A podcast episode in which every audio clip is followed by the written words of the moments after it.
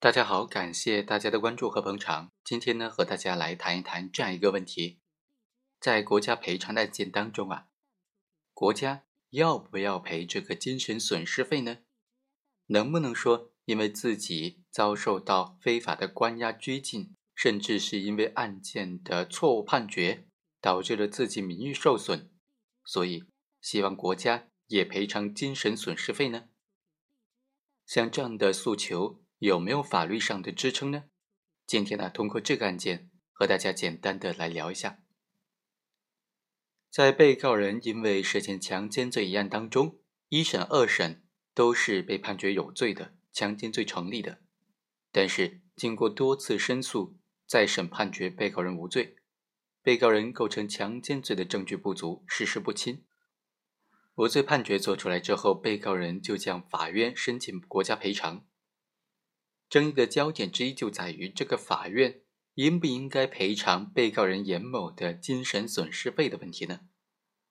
法院经过审理就认为，根据国家赔偿法第三十五条的规定，本法第三条或者第十七条规定的情形之一，致人精神损害的，应当在侵权行为影响的范围之内，为受害人消除影响、恢复名誉、赔礼道歉；造成严重后果的。应当支付相应的精神损害抚慰金。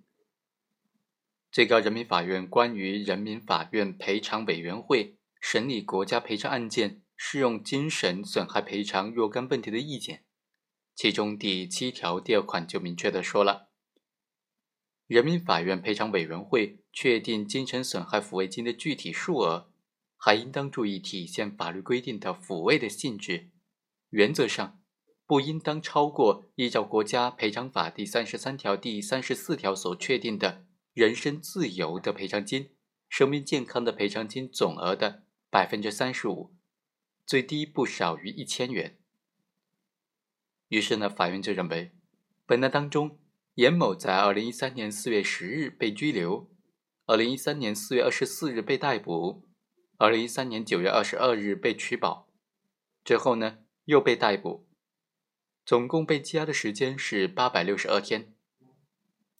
这段时间给严某的生活和工作造成了严重的影响，所以应当对严某造成的精神损害进行赔偿。